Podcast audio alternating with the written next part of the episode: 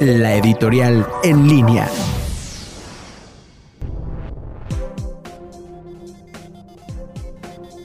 Amigas y amigos, ¿por qué es necesario en México tener concordia, tener paz, tener unión? Precisamente en la historia de México hemos aprendido que en los momentos en los que tuvimos las peores consecuencias de nuestra división fue en la lucha entre liberales contra conservadores.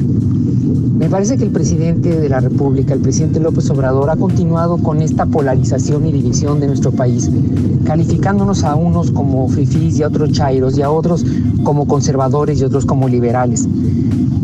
No creo que sea el mejor camino el de la división. Es por el contrario el momento más necesario de la unidad.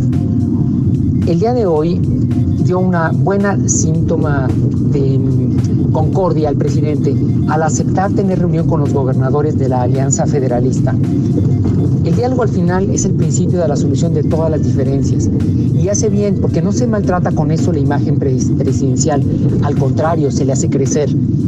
Es cierto que los estados del Bajío y del norte son aquellos que más aportamos riqueza en nuestro país y los que menos recibimos. El caso de Guanajuato, por ejemplo, es el que recibe per cápita o por persona la menor cantidad de aquello que producimos es decir, un peso por cada 10 que producimos. Pero en la base del gobierno eh, y el diálogo que tenga con los gobernadores es finalmente el punto de partida para construir un mejor país, así como en las familias, en el trabajo, en la vida comunitaria es también indispensable que los políticos se pongan de acuerdo para evitar que sigamos con estas divisiones innecesarias en nuestro país en momentos en que la depresión económica, en que la pandemia consume el poco buen ánimo que tenemos.